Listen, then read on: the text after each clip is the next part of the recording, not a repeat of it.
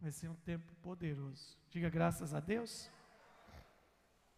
Bom, hoje eu quero compartilhar com vocês algo que durante o culto da semana passada o Senhor trouxe ao meu coração dentro da palavra de unidade.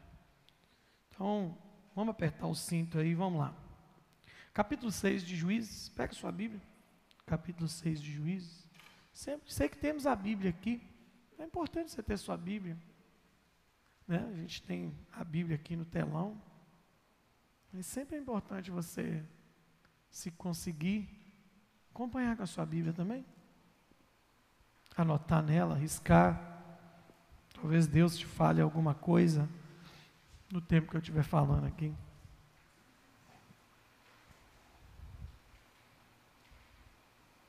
Vamos ler o primeiro bloco para a gente entender a história.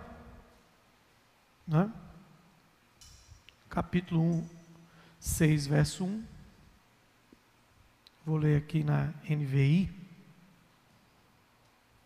De novo, os filhos de Israel fizeram que o Senhor reprova. E durante sete anos, ele os entregou nas mãos dos midianitas. Os midianitas dominaram Israel. Por isso os israelitas fizeram para si esconderijos nas montanhas, nas cavernas, nas fortalezas.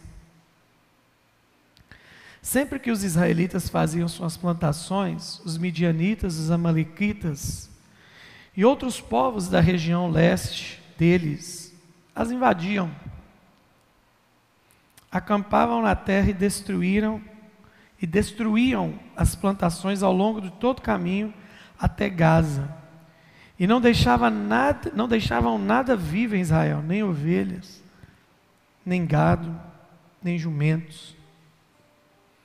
Eles subiam trazendo seus animais e suas tendas e vinham como um enxame de gafanhotos.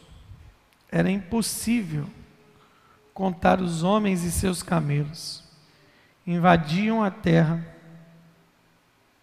para devastá-la. Por causa de Midian, Israel empobreceu, tanto que os israelitas clamaram por socorro ao Senhor. Quando os israelitas clamaram ao Senhor por causa de Midian,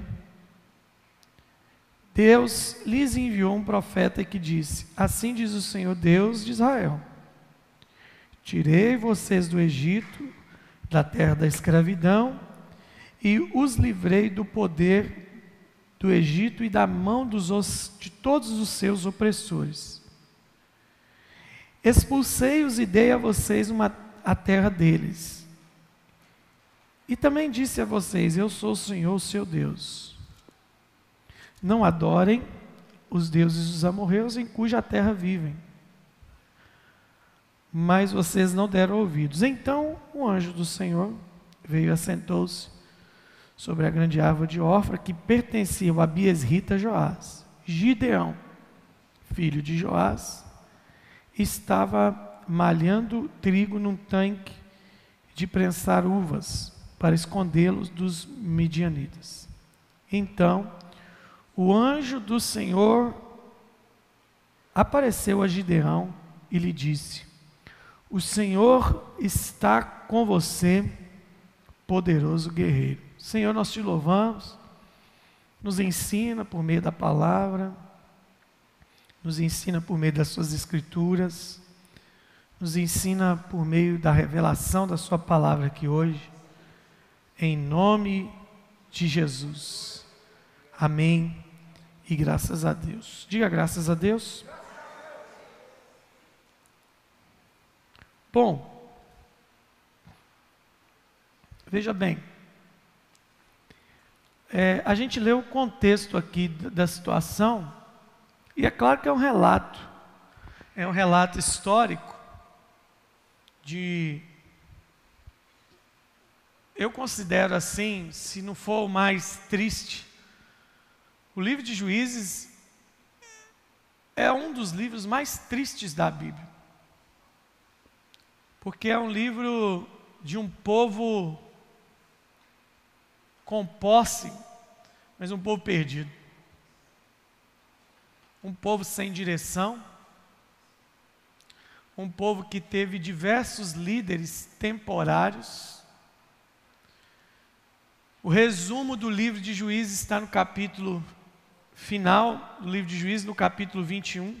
Quando você termina o livro, você vai lendo o livro, as histórias de guerra de Juízes são lindas.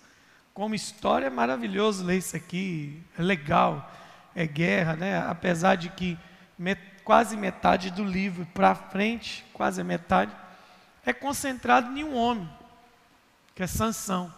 Ele domina quase todo o livro de juízes. Mas você tem alguns juízes que julgavam Israel. O último juiz de Israel foi Samuel. Ele pré-anuncia o tempo monárquico de Israel. Mas Samuel não vai estar aqui em Juízes. O costume continuou depois do livro de Juízes. Você tem Juízes, aí tem o espaço de Ruth para começar a mostrar para você a linhagem do rei Davi, né? E aí você vai cair em 1 Samuel, que vai contar basicamente a história do maior rei de Israel, segundo rei e provavelmente o maior rei de Israel, na opinião de quase todo mundo. Mas o capítulo 21 de Juízes, verso 25, o livro termina muito triste. Termina que não havia rei em Israel, não havia líder, e cada um fazia o que queria. Então era um povo sem direção, um povo sem destino, um povo sem. O povo estava sem clareza de quem era e de como deveria ser. E tem várias histórias de juízes, tem história de, de, de Débora, tem história de Jefté, e aí a gente vai vendo, você vai pegando a Bíblia, é, tem lá Otoniel, começa com Otoniel. Né? Não tem muitos juízes assim, aquela variedade de juízes. Aí você vai pegar um Otoniel, um Gideão, depois você vai pegar um, um, um, um Jair, um Tolá, um Jefté, e você vai vendo que o povo de Israel tinha um rodízio muito grande de lideranças. Por quê? Porque o povo estava perdido. E por que, que eles estavam perdidos? Porque, primeiro, eles quebraram o mandamento que o Senhor tinha dado a eles de não se curvar à prática das outras nações. Isso aí você vai ler toda hora. Tornaram os filhos de Israel a fazer o que era mal aos olhos do Senhor. Fizeram de novo os filhos de Israel o que era mal aos olhos do Senhor. E parece que muda o tempo, né, mas o comportamento é o mesmo.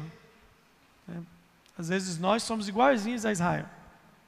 A gente sabe o que tem que fazer, sabe o Deus que temos, mas a gente vai lá e volta fazer o que é mal aos olhos do Senhor. O tempo todo a gente está, se não tomar cuidado, a gente está caindo nesse ciclo de fazer o que é mal aos olhos do Senhor. Sabendo o que a gente tem que fazer. Por que, que a gente não consegue fazer? Porque desvincular com o que a gente acostumou talvez seja muito difícil. Israel entrou nesse ciclo. E você vai ver que nós estamos parede e meia com o livro de Josué. E como é que termina o livro de Josué? Se você virar a página do livro de Juízes, você vai perceber um negócio seguinte, que o livro de Josué, ele tem 24 capítulos. 24 capítulos. E tem toda a conquista da grande parte do território. Deus entregou os inimigos na mão, deu livramento. Tem poucos episódios de transtorno, mas Josué está terminando a vida dizendo para o povo de Israel: olha, ele percebe isso, ele sente o cheiro dessa rebeldia. Ele, ele tem essa revelação, esse discernimento para dizer o quê? Olha, ele percebe, olha, ele dá o grito, ele fala: se vocês quiserem servir aos deuses da além do rio, de onde vocês vieram, vocês ficam à vontade. Aí vem o famoso versículo: Eu e a minha casa serviremos ao Senhor. Ele falou isso no capítulo 24, verso 15. A tragédia pré-anunciada por, por, por, Josué acontece de cara no livro de Juízes.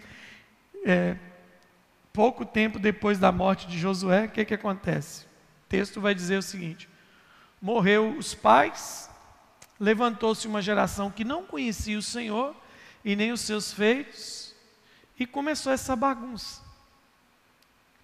Que é o livro. O, nome é tão bonito, né? Livro dos juízes, né? Juiz é alguém para implantar lei, para pôr ordem. Mas é, na verdade, é o livro da bagunça. Ju, o, o, você pega o juiz, o juiz mais equilibrado aqui é a Débora, Jair, o, o Gideão chuta o balde depois. Ele pega o que ele conquista e constrói um Deus para ele. Sansão a gente não precisa nem falar. Né? Sansão tem um amigo meu que chama Sansão de o bad boy de Deus. Né? Bicho maluco. Mas o ciclo é o mesmo. Qual que é o ciclo? E fizeram de novo, e fizeram de novo, e fizeram de novo, e fizeram de novo. Então, uma coisa que com todo amor e, e zelo que eu gostaria de compartilhar, muito pessoal com vocês é: nós precisamos quebrar esse ciclo de o fazer de novo que é mal, o fazer de novo que é mal, o fazer de novo que é mal, o fazer de novo que é mal aos olhos do Senhor. E eu não estou falando de uma coisa escandalosa, pode ser uma incredulidade que insiste em visitar seu coração. Uma teimosia, algum nível de Quebra esse ciclo. Em Cristo isso já está resolvido. Ele nos conectou ao Pai. Por, por que, que Cristo resolve o problema? Porque num livro onde você vê um, monte de juiz que não resolve o problema, ele se apresenta como reto juiz da justiça. Então Cristo resolve esse problema de falta de direção, de falta de tudo. Cristo, eu tenho que olhar, como é que eu olho? Eu tenho que ler a Bíblia através de Cristo. Enfim, e esse texto que eu trouxe para vocês vai mostrar um problema. E é o que nós estamos tratando esses dias. Que é a questão de quando o povo se volta, como é que eu posso dizer? Se volta contra Deus, eles se dividem. Você vai ver que é um povo, você pode ver que eles não têm unidade nem para definir onde vão se esconder. Lembra que eu comecei a dizer quarta-feira, e o pastor Daniel disse isso aqui segunda-feira passada? Só tem jeito de manter a unidade pelo Espírito. Só pelo Espírito. Mas desconectado de Deus, como é que eu vou ter unidade? Eles não têm unanimidade nem para onde vão se esconder. O texto vai dizer que eles fizeram para si. Ou seja, dentro da rebeldia sempre se manifesta uma, uma, uma visão de quê? De egoísmo. Fizeram para si. Porque a questão é a seguinte: cada um por si e cada um Deus para todos, porque eles tinham tantos deuses que era uma salada mista. E o texto vai dizer o seguinte: fizeram para si montanhas, cavernas e nas fortalezas, onde tinha um buraco para se enfiar, eles enfiavam. Porque o povo estava dividido. Porque a apostasia traz divisão. Se você não está focado naquilo que Deus está fazendo, no corpo, o que, que você vai procurar? Você vai buscar esconderijo. Não é isso? Qual, é um dos maiores grupos que tem hoje aqui no Brasil? É, é, apelidar esse povo eu não gosto. Eu acho que eles ficam ainda até com mais raiva do que quando a gente fala isso mas é o nome mais próximo. É os desigrejados. É os desigrejados. Né? Por quê? Porque os desigrejados, eles são igual o povo de Israel. Eles construíram para si esconderijos fora da vida do corpo da igreja. Eles se escondem atrás de uma mágoa, eles se escondem atrás de uma frustração, eles se escondem atrás de uma decepção. E aí eu aposto para você que nenhum deles encontrou realização fora do corpo. Porque é muito engraçado, irmãos. Você pode falar mal de instituição, você pode falar mal de denominação, pode falar, todas elas têm problema. Mas falar mal da igreja, corpo místico de Cristo, ela tem um marido, e o marido dela não gosta que fala mal dela, não. É, eu e você temos um marido ciumento. Inclusive diz que o seu espírito arde em ciúmes por nós. Mas as pessoas, quando estão voltadas, elas têm, elas sempre vão ter uma, um, uma manifestação de insatisfação. E vão buscar para si um esconderijo. E quando não tem unidade, até para se esconder, eles se dividem. Onde é que você está? Eu estou na fortaleza. Onde é que você está? Eu estou na montanha. Onde é que você está? Eu estou na caverna. E preste atenção, pensa, vocês estão achando ruim essa quarentena que a gente está vivendo? Isso para nós está moleza. Estão mandando a gente usar máscara, lavar a mão. Sete anos de quarentena. Sete, imagina você, sete anos, dividindo um cômodo com a sua família dentro de uma caverna dividindo um cômodo com a sua família numa montanha, dividindo um cômodo com a sua família numa fortaleza destruída. E outra coisa, o texto vai dizer que quando eles plantavam, os caras ficavam sabendo e vinha e acabava com tudo. O texto vai dizer que eram como gafanhotos. Essa quarentena ela é terrível. Eu não sei se estaria preparado para passar por ela, não. Mas eles, em vez e aí o que, que acontece? Quando é que o problema começa a ser solucionado? Vem comigo na Bíblia aí, Paulo, por favor, porque agora eu vou para a tela, enquanto você anota. Quando é que o problema começa a ser resolvido? Algo muito simples aqui hoje. Versículo 7. Versículo 7. Tem, tem NVI aí? Tem não? Então põe na outra então. RA se tiver. Tendo os filhos de Israel clamado ao Senhor. Então, quando é que começa a questão ser resolvida? Quando, quando eles resolvem primeiro se unir. Eles identificaram o problema nós estamos com um problema aqui. Então, já que cada um com suas cavernas e com suas seus esconderijos, seus, seus meios individuais não resolveu, vamos juntar todo mundo. Vamos juntar todo mundo para orar. Jesus, Jesus, ele, ele, ele praticamente assim, ele, ele bateu muito firme na questão do individualismo. Jesus diz que há poder em oração quando estamos juntos. Ele falou: quando você tem um problema, vai para o seu quarto, tranca o seu quarto e fala com seu pai em secreto. E o seu pai em secreto te ouvirá. E o texto para por aí. Mas Jesus, quando ele fala assim: quando dois ou mais de vós perdides em meu nome, o meu Pai que está no céu vai fazer por vocês. Então Jesus está dizendo assim: a individualidade tem efeito de, de relacionamento, mas a coletividade tem efeito de poder. E as pessoas não entendem isso. É só você perguntar para quem está assistindo a gente aqui agora. Ele está recebendo a mesma mensagem que você está recebendo. Ele está me ouvindo na mesma íntegra que você está me ouvindo. Só que é preciso entender que o ambiente aqui dentro, lá na casa, onde você está agora na sua casa, é um ambiente de relacionamento. Mas aqui agora é um ambiente de poder. E aí o problema consegue ser resolvido, começa a ser resolvido, quando eles re resolvem se juntar para orar. Então por que, que a gente está dizendo junta com dois para orar? Vamos orar em, em, em coletividade. Venha para a oração, ore em casa, meio-dia, junte sua família. Por quê? Porque quando a gente clama, Deus desce para trazer livramento. As pessoas estão custando a entender isso. Estão custando a entender. Tomara que entenda, antes que seja tarde, porque tem um texto na Bíblia que ele é, ele é complicado. Ele diz assim: buscai o Senhor enquanto se pode achar, porque pode ser que uma hora, e invocai-o enquanto está perto. Então pode ser que uma hora esteja longe, não é? Então o problema resolve quando eles quando o problema começa a se resolver quando eles começam a orar. E Deus levanta um homem, Deus acha um homem. E esse homem, depois de sete anos de quarentena, de perseguição, é um homem que está ferido.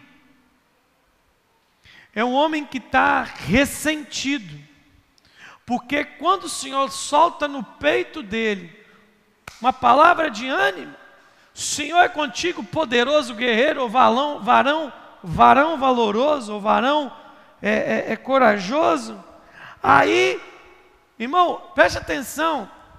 Quem aqui, em toda a sua vida, viu o anjo do Senhor? No Velho Testamento a gente chama isso de teofania, que a manifestação de Jesus no Velho Testamento. É uma manifestação angelical, gloriosa, o Senhor está aparecendo a ele. Talvez nós vamos morrer sem nunca ter tido uma visão. E esse cara está vendo o Senhor. E aí, deixa eu te falar uma coisa: o isolamento faz mal, porque o isolamento pode afetar tanto essa visão, que o Senhor pode estar diante de você, que a sua mágoa pode estar sendo maior do que a visão que você está tendo. Ele fala assim: Ah, Senhor, se o Senhor é mesmo conosco, no versículo, acompanha comigo aí, Paulo, versículo 13. Se o Senhor realmente tivesse conosco, por que, que está acontecendo então? Irmãos, onde estão todas as suas maravilhas que os nossos pais contam? Não foi o Senhor que nos tirou do Egito, mas agora o Senhor nos abandonou. Ô, gente, o cara está tão magoado, está tão angustiado, que impede ele de reconhecer que a nação está errada diante de Deus. Porque toda pessoa que está vivendo em isolamento, ele quer estar tá certo. Ele, e olha o seguinte, Gideão chegou num nível aqui hard de negócio, porque ele está dizendo para Deus assim: Ô oh, oh Deus, a culpa é do Senhor. A gente está assim porque o Senhor nos abandonou. E Deus quer construir algo através desse homem, Deus quer dar livramento através desse homem. Agora, irmãos, quando você vê um texto desse, você vê a soberania de Deus. Deus está acima das bobagens que a gente fala. Deus está acima das besteiras que a gente pensa. Graças a Deus por isso. Você vai ver que o diálogo de Deus com ele nunca está na linha do que ele está falando. Ele fala isso, o Senhor voltou para ele e diz: Com a força que você tem, você vai libertar Israel das mãos de Midian. Não sou eu que estou te enviando? Aí ele vem com outra coisa. Ele viu que Deus não deu corda para a murmuração dele. Ah, Senhor, eu, a minha família é a menor da tribo e eu sou o menor da minha casa. Eu não estou te enviando, Gideão. Como é que eu posso fazer isso? E aí o Senhor novamente desconversa e fala: Eu estarei com você e você fará, você derrotará os midianitas. Aí ele desiste e fala: Então me dá um sinal. Hã? Ok, o que, que você quer? Aí, eu vou fazer um sinal aqui, eu vou trazer minha oferta coloque diante de ti. Tá bom, eu vou esperar, vai lá. E, e o Senhor foi lá. Sabe o que, é que me, me indigna aqui? Ele vai lá e prepara no versículo 19, versículo 20, está falando sobre isso. Ô irmãos, aí versículo 22, o cara está ali conversando já há quanto tempo com o Senhor? E é no versículo 22 que o texto fala assim: Quando ele viu que era o anjo do Senhor, ele achou que era quem? Mágico de Oz. Né? Aí, ah, meu Senhor, vi o anjo do Senhor, vi o Senhor face a face. Ô Senhor, fica de boa, você não vai morrer não. Constrói um altar, Ele vai lá e manda ele fazer outra oferta. E aí o Senhor agora vai dizer como é que isso vai acontecer. Então vamos lá. Tudo começa com o quê? Apostasia. Apostasia gera isolamento. Isolamento gera decisões confusas. Aí o Senhor vem e começa a restauração por causa da unidade do clamor levanta um homem que está cheio de, de feridinha, o Senhor cura aquelas perebas dele ali, mas agora o Senhor vem dizer para ele: vou executar com você o que eu quero, o livramento. Mas tem uma coisa: eu vou levantar gente para fazer isso com você. Você não vai fazer isso sozinho. Agora aprenda uma coisa: unidade não está ligada à quantidade. Sabe por quê? Vocês vão lembrar do texto. Quando ele faz uma convocação, e o texto vai dizer que ele faz uma convocação, e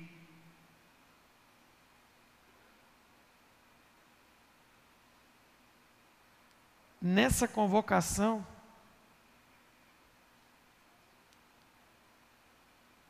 ele chama um exército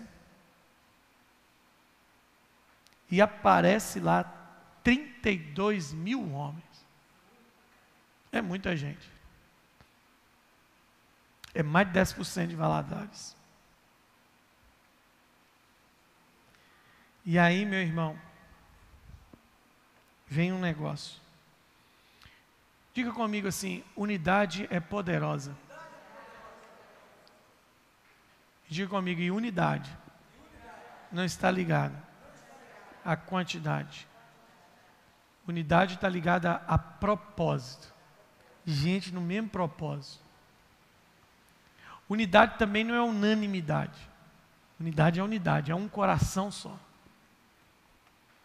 E aí o Senhor falou com ele assim: ó, tem gente demais com você. E, e, e, tem tanta gente que se eu entregar a Midian nas suas mãos, você vai dizer que foi vocês. E eu não quero, eu quero que você veja que foi eu, Senhor. Então faz o seguinte: que todo aquele que estiver tremendo de medo, vai embora. Vai embora do Monte Gileade. Agora, sabe o que é engraçado? O engraçado é que não é paradoxo esse negócio? Presta atenção. Gideão fala assim: gente, Deus apareceu para mim. Sim, Gideão. E ele falou que vai livrar a gente da mão desses caras. É, Gideão? Sim. Vocês creem? Nós cremos. Então precisa levantar um exército para ir contra esse povo. Beleza? Beleza. O que, que nós vamos fazer? Guerrear contra Midian. Então, se eu estou ouvindo isso, quem aqui, quem aqui se dispõe a guerrear com Midian? Eu, eu estou sabendo o que, que vai acontecer. Então eu vou. Ele se apresenta um monte de liade, e aí o Senhor solta essa. Quem tiver tremendo de medo, vai embora. Na tradução mais tradicional diz assim: tímido e medroso. É uma palavra grega, grega não, desculpa, hebraica para dizer essa palavra medroso, para dizer alguém que está tremendo por dentro. Você entende que tem gente que está no campo de batalha, sabe o que está acontecendo, entende o que vai acontecer, mas o coração dele não está conectado com o que Deus vai fazer. Vamos pegar para a igreja? Gente que está na igreja sabe o que é igreja, sabe o que acontece, mas o seu coração não está conectado com o que Deus está fazendo. Ele é um estranho no ninho. É um estranho no ninho. Pensa comigo assim. Eu não quero usar de muito abuso, não. Mas às vezes eu tento começar a pensar quando é que Judas começou a pensar em vender Jesus. Foi o primeiro dia que ele encontrou Jesus? Eu não acredito nisso. Eu, particularmente, não acredito nisso. Para mim, Judas começou a pensar na hipótese de vender Jesus quando ele começou a entender o valor que Jesus poderia lhe dar em retorno. Isso é um perigo para qualquer relacionamento. Você se relacionar pelo valor que a pessoa tem e não pela importância de vida que ela tem com você. Então a gente precisa entender essas coisas. Medo é quem está desalinhado.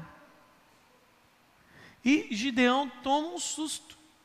22 mil estavam com medo, covarde, medroso, tímido. Não assume. Sabe o que é isso? É gente que não vai ter medo de assumir o negócio. Lembra do que Jesus falou assim? Se você me envergonhar de mim diante dos homens, eu vou me envergonhar de você diante do Pai que está no céu. Se eu sou uma vergonha, você será uma vergonha. Jesus que disse isso. Jesus está dizendo de gente que o coração dele não estava disposto a assumir uma responsabilidade. É a mesma coisa de um rapaz e uma moça estar tá namorando e, e um dos dois não quer apresentar ele para os amigos, para o pai. Mas eu gosto de você, mas não quero que ninguém saiba que eu estou com você. Que conversa é essa? Não é? Não está alinhado o coração? Está com medo? E aí 22 mil vai embora. Gideão já toma um baque. Pensa, vamos pensar nisso como uma igreja. Está lá num culto que tem 32 mil pessoas o pastor fala assim: ó, quem não está alinhado com a visão que eu tenho, vai embora. 22 mil vai embora na hora. Tadinho do pastor. Aí Gideão toma aquela pregada, pau, e o Senhor chega para ele assim: chega aí. Ainda tem gente demais. O quê? O senhor está doido? tem gente demais. Separe os homens aí e faz o seguinte: leve todo mundo para a água. E aí eu vou te mostrar quem vai com você.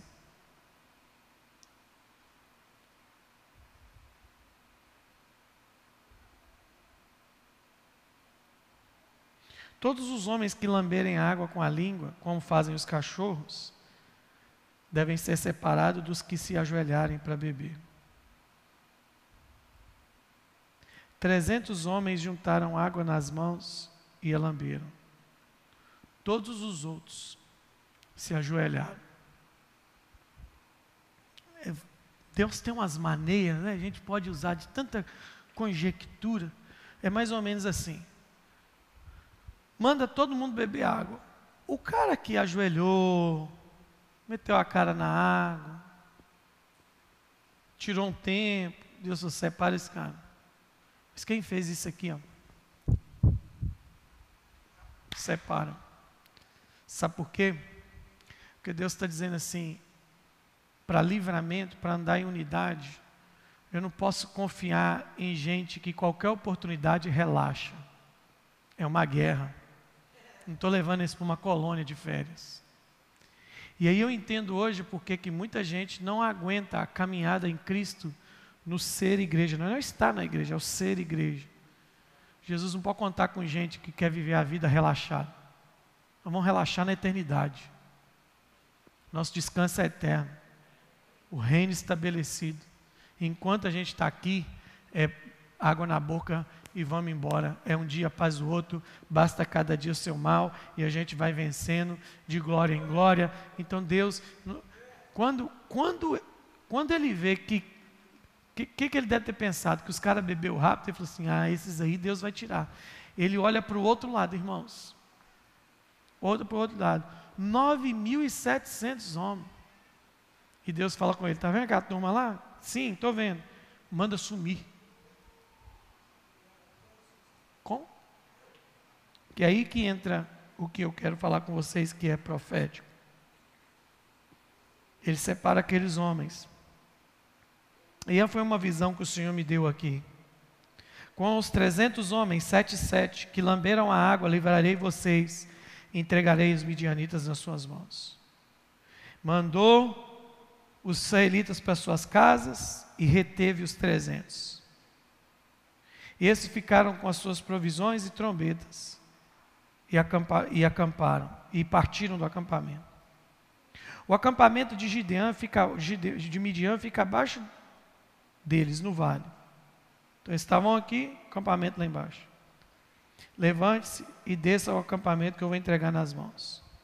Se você está com medo de atacá-los, desça ao acampamento com seu servo, pura, e ouça o que estiverem dizendo. Aí ele desce, os caras estão falando: Ó, oh, estou sabendo que o negócio vai ficar feio.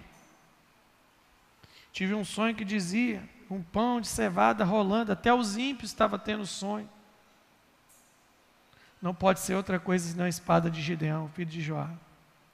Quando ele ouve tudo isso, ele falou assim: agora vocês vão fazer o que eu, que eu fizer.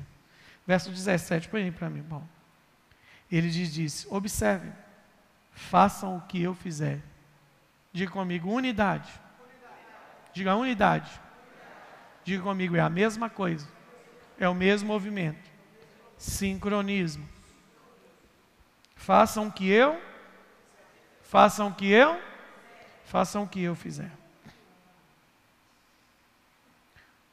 Quando eu e todos que estiverem comigo tocarmos as trombetas ao redor do acampamento, toquem e gritem pelo Senhor e por Gideão. Gideão e os seis homens que o acompanhavam aos postos avançados do acampamento, assim foram tocados. Então tocaram as trombetas e quebraram os jarros que tinham nas mãos. As três campanhas tocaram, cercaram lá, fizeram três de 100. E aí, o que, que acontece? Vem o momento da guerra, que a gente acabou de ler. E Gideão falou: Vamos, gente, vamos. Vamos como? Ó, toma um vaso, toma uma tocha e toma uma trombeta. Vamos matar o que? Barato? Vamos tocar boi? É porque quando há unidade,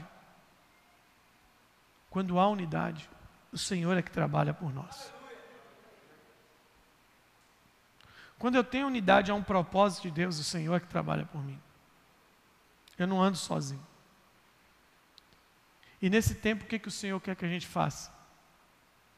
O Senhor quer que a gente ande com o nosso vaso, com a nossa trombeta e com a nossa tocha na mão porque vai haver um rompimento profético para esses dias. Nós vamos vencer uma guerra invisível que está sendo travada por causa da unidade. O Senhor está colocando profeticamente em nossas mãos um cântaro, uma tocha e uma trombeta. Você pode interpretar isso de várias formas mas profeticamente falando para o dia de hoje, o Senhor está nos levando a um tempo de descer o vale e ver o inimigo sendo desbaratado. Aleluia. Nunca se foi falado em tempo de oração da igreja como está sendo se falado agora. O Senhor está anunciando o seu livramento ao seu povo.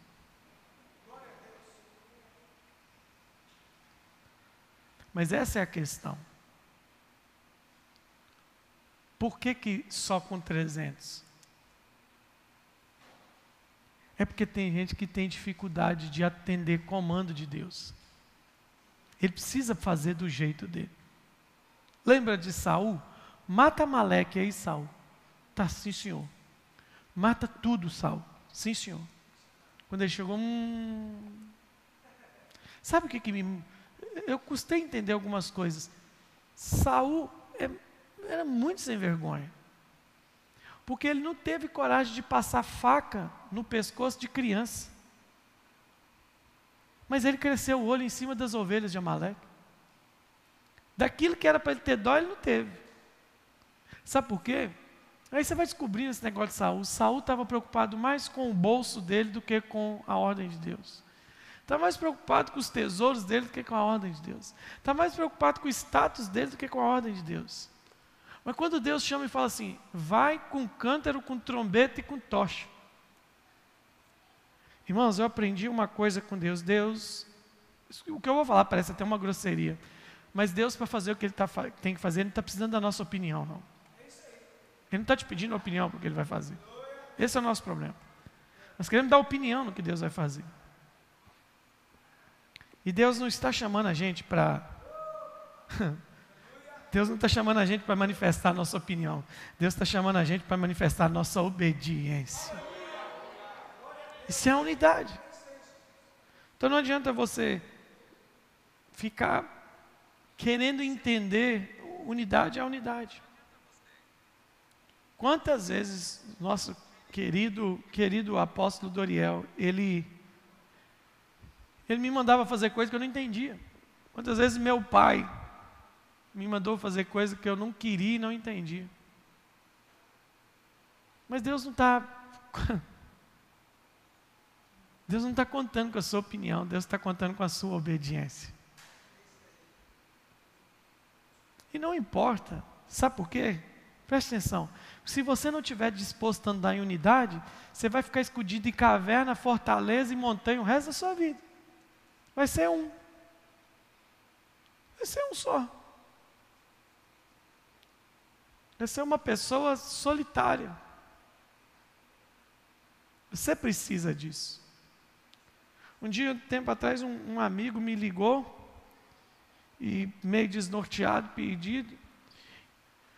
Eu atentamente ouvi o que ele tinha para dizer e ele me perguntou o que, que deveria fazer, não é daqui de Valadares. Falei, cara, seu problema é só um. Se resolve fácil. Ele é, você precisa estar conectado a um corpo. Você precisa estar conectado a uma comunidade. De corpo, alma e espírito. Você precisa andar junto com alguém. Você andou sozinho? Preste atenção. O apóstolo Jair tem uma frase fantástica. Ele fala assim: sozinhos podemos algumas coisas, mas juntos podemos tudo. Há um poder tão grande na unidade, até para o mal, que Deus, quando viu o povo construindo a Torre de Babel, falou: desçamos ali e confundamos a sua linguagem, porque daqui a pouco não haverá limites para o que eles querem fazer, porque o seu pensamento e coração são um só. Deus falou isso em Babel. Então não adianta ser andorinha de uma de um, é, andorinha, uma andorinha só. Eles falam que andorinha sozinha não faz verão. Até o leão, o rei da selva, precisa do seu bando para ser bem sucedido. Precisa do seu bando. Você vê a selva, o, como é que os animais, eu estava vendo docu, muito documentário esses dias, como é que os animais nos, nos ambientes mais hostis do mundo conseguem sobreviver? Juntos. Juntos. Quando os, gnu vão, os gnus vão atravessar os rios da África, principalmente o Nilo em algum ponto, vem aquela manada de gnu, eles já sabem. Alguns de nós vão morrer na boca de um crocodilo para que o resto da manada passe. Eles sabem disso. Eles já sabem. E eles entenderam o que? Vamos passar junto. E você vê que quem sempre morre é o que fica sozinho. Se a gente passar junto, o peso da nossa patada pode matar os crocodilos.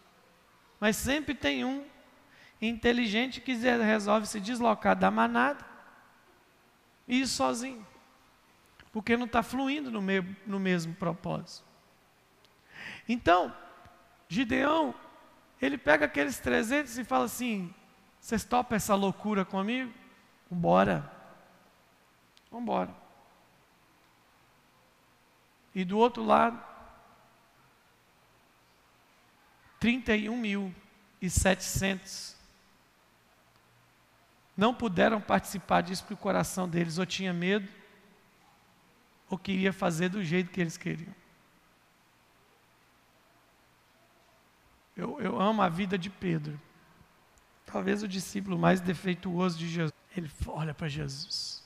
Fala assim, mestre, pescamos a noite toda e nada pegamos. Mas por causa da sua palavra, eu vou lançar juntos do que estamos agora. Há um, há um novo ciclo de Deus sendo estabelecido. Você crê nisso? Então você pode ficar de pé no seu lugar. Aleluia.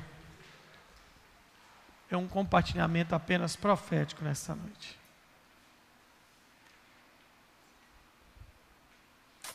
Aleluia. Aleluia. Aleluia.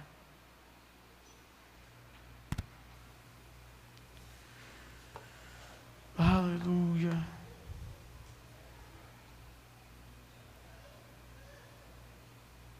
A minha oração é para que o nosso coração se alinhe. Apresente suas mãos ao Senhor nesse momento. Feche seus olhos, vamos orar.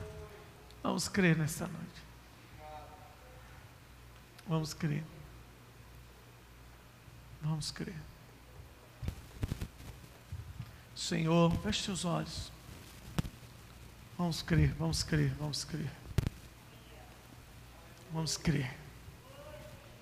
O Senhor está colocando uma tocha e uma trombeta nas suas mãos agora. Uma tocha e uma trombeta nas suas mãos. O arraial vai se assustar com a unidade de um povo. Esse povo é tão pequeno, mas eles têm uma trombeta. Esse povo não é numeroso, mas eles têm uma chama que queima dentro deles capaz de contagiar toda uma cidade.